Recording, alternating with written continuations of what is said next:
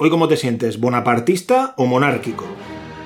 Bueno, pues la verdad es que hoy, para serte sincero, me siento trotskista. Creo que voy a montar mi propia revolución, ¿sabes? Me uno.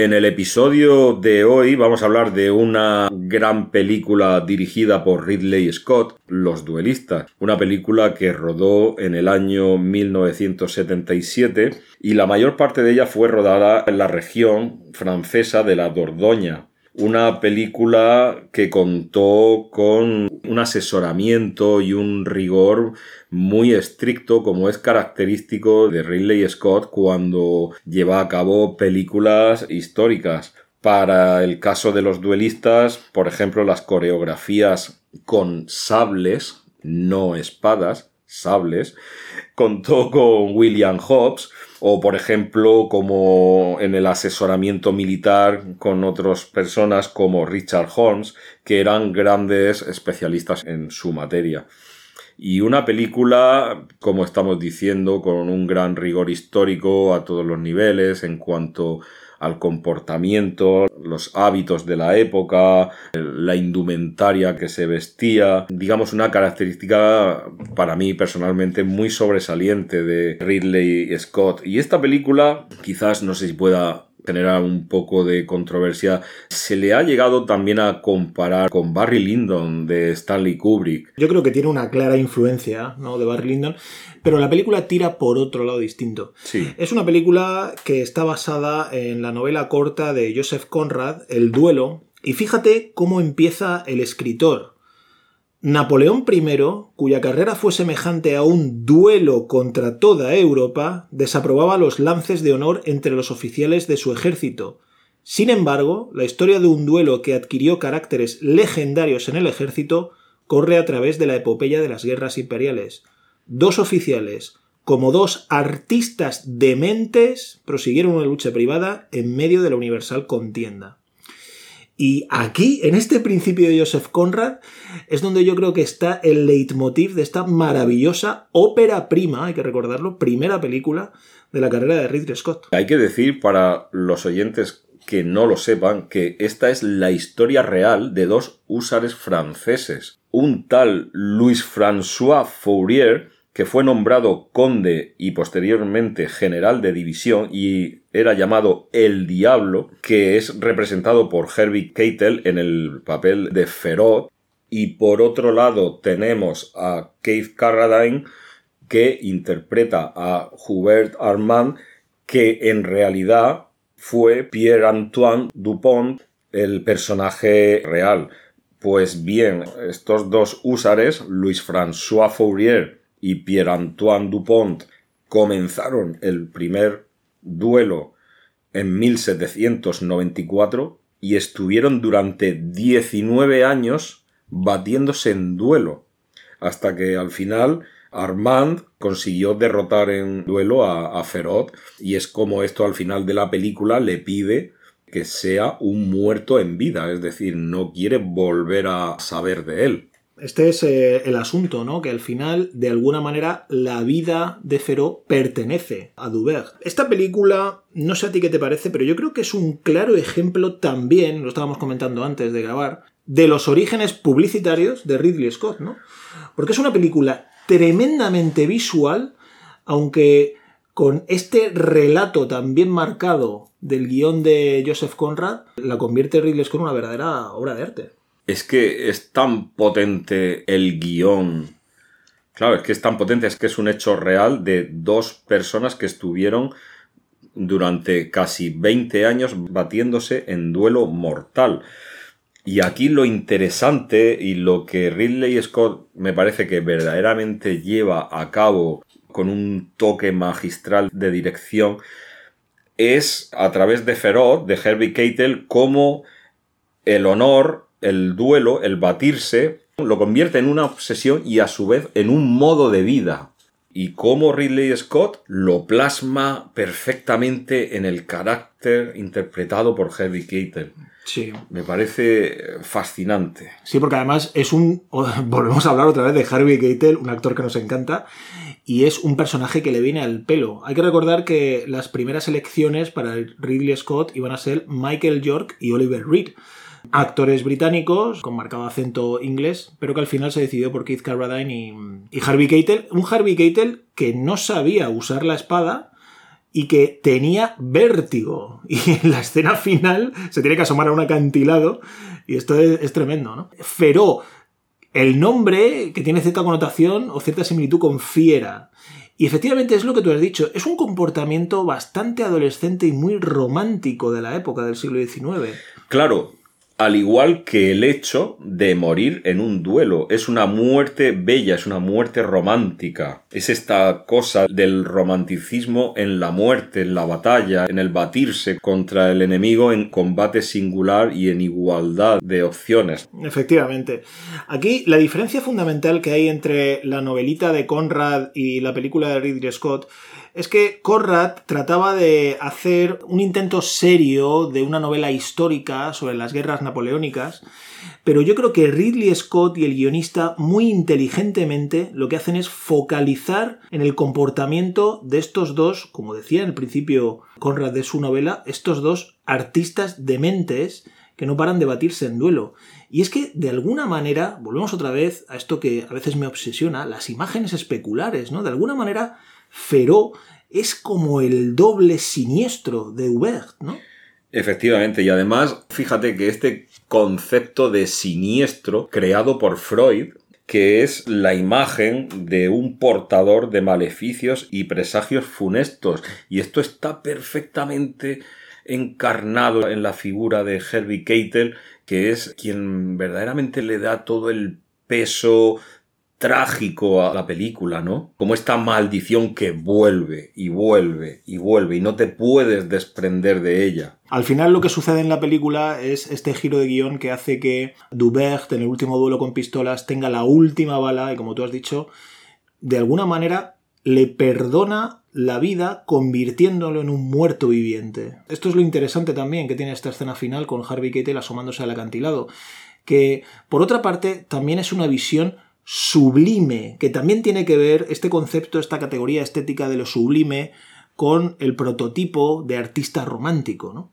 Y además vemos cómo a lo largo de, de, la película, que me parece por otro lado muy realista, vemos encarnado el papel de la mujer, digamos, en dos vertientes, en la faceta de la mujer aristócrata, la mujer que puede elegir amantes, que vive bien desde su posición elevada social, y luego por otro lado tenemos estas mujeres del pueblo que poco menos que son supervivientes de la vida, estas mujeres, como en la película, en una de las escenas que le decían a una de ellas, eres una mujer soldado, ¿no? Porque acompañaban a los soldados en la contienda y que, bueno, viven también las penurias de estos soldados. El guionista Gerald Von Hughes lo que hace es insertar un personaje nuevo que no está en el relato de Conrad, que es el personaje de Laura.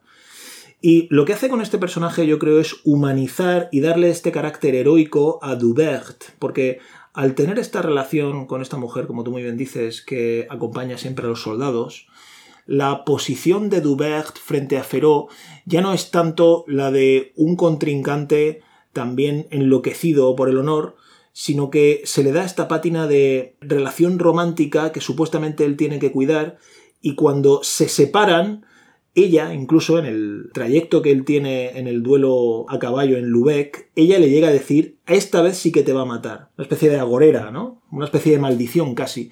Y esto lo hace muy bien el guionista, yo creo, tratando de personalizar en Dubert estas características más heroicas para que el público trate de empatizar más con él que con Harvey Keitel, que por momentos es un hombre verdaderamente desquiciado. A ver, me he tomado la molestia de leer un poco la biografía de este feroz, de este Louis François Fourier, y verdaderamente fue un gran soldado. He leído auténticas hazañas que llevó a cabo, como por ejemplo encabezar una carga de caballería contra, digamos, en la época se solían hacer unas defensas en cuadro, haciendo pues esta figura, un cuadro, como en Waterloo.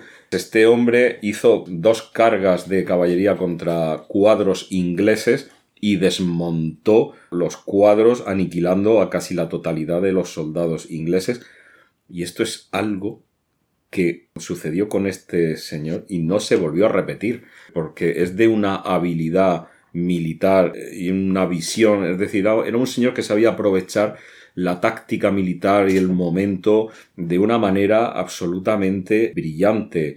Realizó varias conquistas en varias batallas, fue condecorado. Bueno, de hecho, como decíamos antes, pasó de ser general de brigada a general de división. Es decir, una figura realmente importante y todo por su brillantez. Hasta incluso llegó al propio Napoleón a hacerle un desplante. Ciertamente debió ser una figura muy peculiar este feroz y esto queda muy bien retratado en la película. Sí, e, este desplante es curioso, me llama la atención porque en la película Harvey Keitel es un bonapartista de principio a fin. Lo que comentas tiene que ver, yo creo, con el mito de Aquiles y el de Odiseo, o el de Ulises, ¿no? Como Ulises es el héroe que al final, de alguna manera, es el guerrero, este es el mito de los dos guerreros, ¿no? El héroe que muere en la batalla y que queda como leyenda, que sería Aquiles, y el héroe que vuelve a su casa y de alguna manera se aburguesa, ¿no? y este sería Dubert, ¿no? Pero claro, aquí la película, el guion de Gerald Bond va un poco más allá y dice, no, no, no va a morir en la batalla Feró, sino que lo que va a ser es un muerto viviente en manos del que tiene la última palabra, que va a ser Dubert. Y este twist final es lo que a mí más, más me interesa eran las normas y las reglas del combate, del duelo de la época y todo esto estaba permitido. Es decir, en cuanto a esto que estamos hablando, la película tiene una visión histórica bastante estricta y, certera, ¿no? Como decíamos al principio, que contó con asesores militares como Richard Holmes y bueno, esto que comentas de Heavy Keitel, pues es que tuvieron que tomar clases de esgrima, ¿no? Estas coreografías de sable tan espectaculares tuvieron a manos de este señor, de William Hobbs, que tenía ya experiencia previa en otras filmaciones. Fue una película muy preparada y la verdad es que poco conocida, ¿verdad? Sí, yo creo que es una película bastante olvidada de la filmografía, sobre todo de Ridley Scott, eh, famoso por otras pelis. Y recordamos, como hemos hecho al principio, que es su ópera prima, una película tremendamente visual, pero donde la ayuda del buen guion de Gerald Bond yo creo que le da un empaque verdaderamente importante. Aquí estamos otra vez, muchas veces pasa esto, que la pretensión del artista no concuerda con la recepción de su obra de arte. Siempre ha dicho Ridley Scott que él lo que quería con esto es hacer un western básicamente, porque para él John Ford, digamos, es el mito, ¿no? Y lo que él pretendía, decía, era hacer un western, un western así un poco más intimista y tal, y lo que no pensaba es que iba a tener este premio en Cannes e iba a tener los calificativos de la película como de película autoral. Es verdad que es una película que por momentos es una película de autor, es una película que tiene una marca propia, que tiene unos planos ciertamente intimistas, que tiene mucha metáfora, mucho lirismo, sobre todo en estas coreografías que tú has comentado.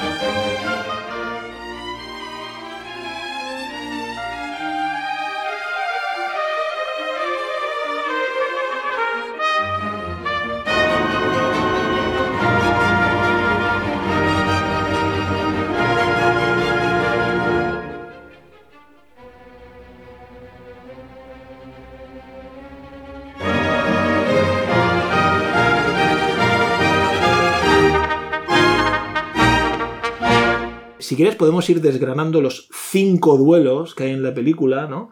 Y el primero de ellos, si te acuerdas, se retan en duelo en el jardín de la casa de Feró. Que es cuando, delante de su propia esposa y de sus hijos, el propio Feró le dice, no, no, pero ¿qué haces aquí? Me has interrumpido, me estaba con Madame Lucier, me parece que se llamaba, y has venido aquí para arrestarme. No, no, no, te reto un duelo ahora mismo. Exijo una satisfacción. Y se retan y tienen el duelo en el jardín de la casa de, de Feró. Sí, de hecho luego son reprendidos por este superior porque, bueno, pues estos duelos no están permitidos, no están bien vistos. Y aquí es donde se pone en valor, se resalta todo este tema del honor de las mujeres, el honor, la hombría, el ser valiente, ¿no? Hay otra de las escenas donde dice, no, no, tranquilo, que tu honor no se va a ver cuestionado. Sí, fíjate, esta obsesión por el honor que para los personajes de la película es literalmente, dice Keith Carradine en una de las escenas cuando le está curando las heridas Laura, le pregunta, dice, ¿qué? Porque es una escena de un cierto humor negro, porque él ha sido herido de cierta gravedad en el segundo duelo. Ya el segundo duelo, en lugar de estar filmado en un espacio semicerrado, como sería un jardín de una casa o un patio interior, diríamos hoy, está ya rodado en espacio amplio, ¿no? En, en una pradera, una especie de prado. Y aquí es herido con gravedad Dubert, y mientras en el pecho, efectivamente, y mientras le cura las heridas Laura, él va a estornudar, y claro, el estornudo le provoca un dolor tremendo en el pecho, y ella le dice, no, piensa en otra cosa, defíneme el honor. Y él dice, el honor es indescriptible, incuestionable. Esta característica casi kafkiana y absurda de no saber realmente definir por lo que estoy luchando, porque incluso llega un momento en el que el propio Dubert, Keith Carradine, dice, no recuerdo bien por qué nos enfrentamos la primera vez. Luego al final, en la, última, la última cuarto hora de la película sí lo recuerda, ¿no? Le, dice a este coronel, ya cuando Napoleón está siendo exiliado casi a Santa Elena y tal, eh, ya él le recuerda al coronel que sí, que fue por una madame y que tal que cual. Pero él llega un momento que dices que no recuerdo ya por lo que estoy luchando. a veces se enfrentan de esta manera absurda, impulsiva, adolescente. Y además es que lo retó porque fue a amonestarle cumpliendo una orden y además al principio de la, película él intenta explicárselo. Le dice Keith Carradine a Herbie Kittel, yo vengo aquí a cumplir una orden y no vengo a, mancillar ni su honor ni a dejarlo en ridículo, pero da igual el ego, el grandísimo ego de Herbie Keitel no permite ¿no? la más mínima interferencia Sí, además Feró es un personaje que es siempre no tiene evolución en la película, es un personaje que es siempre el mismo, ¿verdad? Mm, y, esto, con esto juega bien, yo creo, el guion de Gerard Bond, porque aquí se enfatiza la figura heroica de Dubert, que sí que de alguna manera, lo que hemos hecho antes, nuestra comparación entre Aquiles y Ulises, en el que él va madurando y al final se acaba convirtiendo, pues eso, en un general retirado con una cierta posición social, como te he dicho, burguesa, aristocratizada y tal. Pero de hecho es que date cuenta que no le salva la vida una vez, le salva la vida dos veces. Efectivamente. Porque si recuerda, él está en la lista de pro-bonapartistas que van a ser ejecutados. Armand va a mediar para sacarlo de la lista. Sí, en la lista que hizo Joseph Fouché, que yo creo que habrá que hacer algún episodio algún día sobre esta figura tan icónica, este comisario francés de la época, ¿no?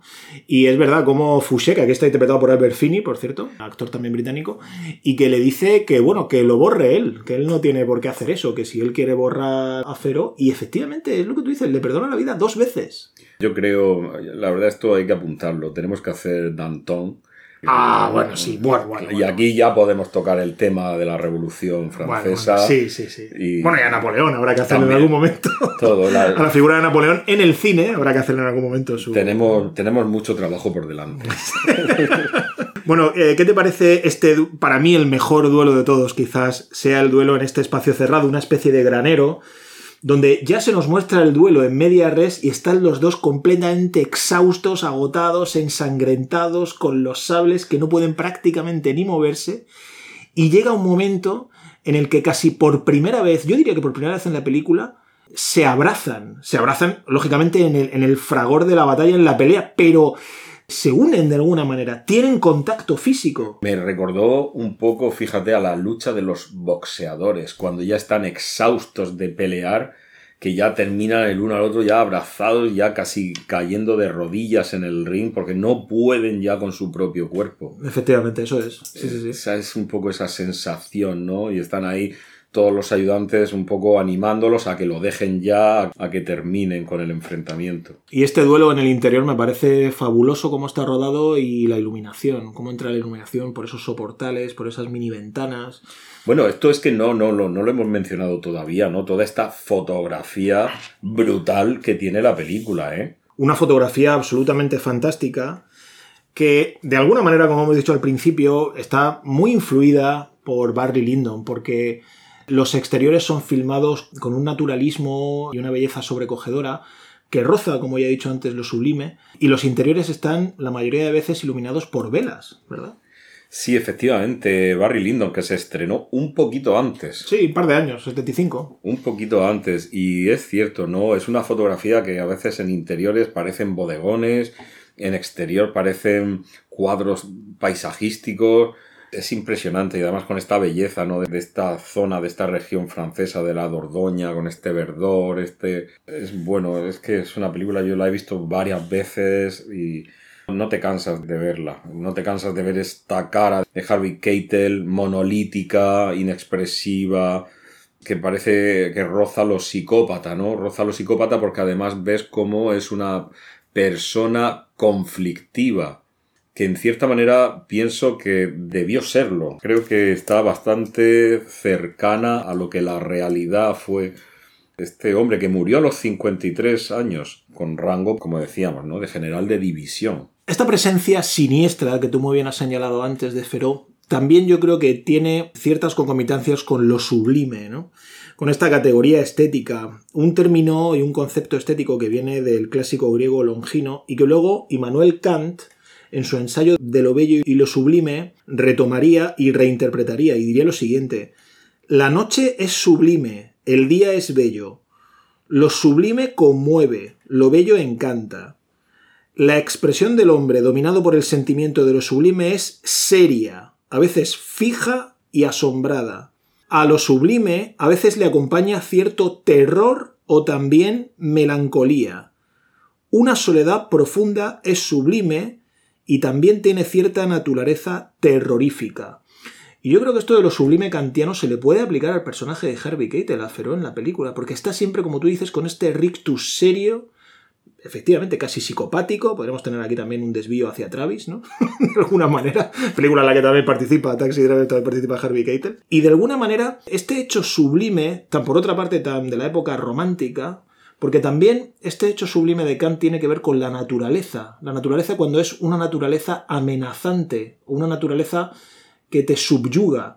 Y en ese aspecto, las tomas sobre todo del duelo final, cuando Harvey Keitel feroz se queda completamente solo, que parece una especie de Napoleón desterrado, ¿no? Es una especie de imagen especular de Napoleón, porque está vestido como Napoleón, con el gorro, con... Sí, efectivamente, esta última escena, ¿no? Donde aparece en lo alto de un acantilado y con este horizonte y él tiene este rictus completamente serio y este sombrero bonapartista mirando el horizonte, te deja efectivamente que podría ser, como bien dices, la imagen del mismísimo quizás porque participan de la misma soledad.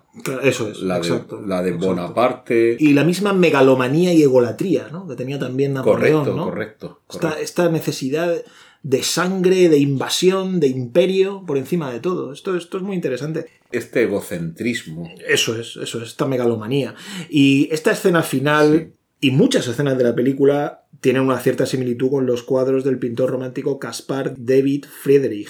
Yo aquí recomendaría a la gente que buscase, si le interesan este tipo de pinturas, los acantilados blancos en Rubén y los hermanos contemplando el amanecer, que son pinturas, las podremos poner en el cuerpo del, episodio, porque yo creo que ilustran bastante bien todo este pictoricismo del que la película hace gala, de una manera también bastante similar a, Barry Lyndon en ese aspecto. Yo, creo que sí tiene bastante influencia. Además, Barry Lyndon una película que fue rodada en Inglaterra y que obviamente Ridley Scott conocía el dedillo.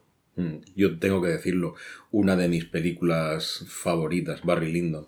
Sí, bueno, una obra maestra que se merece, se merece, su, se merece su episodio, lógicamente también. Sí, sí. Bueno, Barry Lyndon es una obra maestra. Ya, siempre lo digo, sin ánimo de hacer listas, pero esta es otra de las que incluiría si tuviera que hacer una en, lista. En tu, particular lista, junto a Zorba, estaría Barley, ¿no? Junto, junto a Zorba estaría Barry Lyndon, sin duda alguna. ¿Qué te parece el cuarto duelo, el duelo en Lubeck, a caballo? Es, es muy interesante porque ya Ridley ha tocado un duelo en un espacio semicerrado, un duelo en un espacio completamente abierto, un duelo en un espacio cerrado y más claustrofóbico, y luego un duelo a caballo, en espacio abierto otra vez, pero más cerrado porque es en un bosque y hay un montón de árboles, y en movimiento, donde se rueda este duelo para mí espectacular. Y además donde da las pinceladas Ridley Scott también con estos flashbacks un poco de la psicología, sobre todo de Dubert, ¿no? Sí, y además con todo tipo de armas, ¿no? Sable, pistola. Es como realmente fue, porque a lo largo de estos 19 años de continuos duelos utilizaron todos los tipos de armas posibles y fue algo prácticamente enfermizo. En relación a esto que comentas, hay que decir que ambos personajes pertenecen a la caballería ligera, al cuerpo de húsares franceses, esta caballería ligera, fíjate, no se usó tanto en la antigüedad, en Grecia, en Roma, como si a lo largo de la Edad Media, con la desaparición de, la caballería pesada, surgió este cuerpo de caballería ligera que iba menos protegido, pero cuya característica fundamentalmente era la velocidad.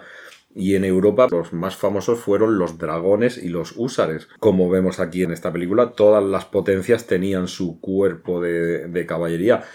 ¿Quién no se acuerda de la famosa película La carga de la brigada ligera? Cómo este cuerpo de caballería ligera desapareció al finalizar la Segunda Guerra Mundial por un escuadrón de caballería polaco que hizo la última carga me interesa mucho también esto de usar los caballos como medio, ¿no? Para la lucha.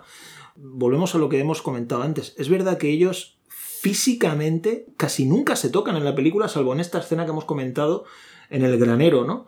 Y esto me parece muy interesante porque aquí yo creo que ya Ridley está un poco dándole forma a lo que luego va a hacer en Alien que es este juego de no ver a la criatura y no tocarla hasta casi el final, ¿no?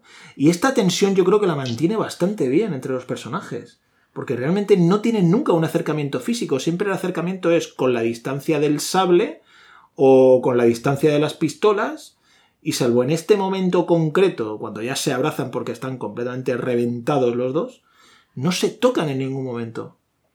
Pues con estas últimas palabras nos vamos a despedir del episodio de hoy dedicado a la grandísima película dirigida por Ridley Scott, Los Duelistas, deseándoos a todas y a todos un buen fin de semana. Y como no, no os olvidéis de visitar nuestra página web www.kunlingus.com.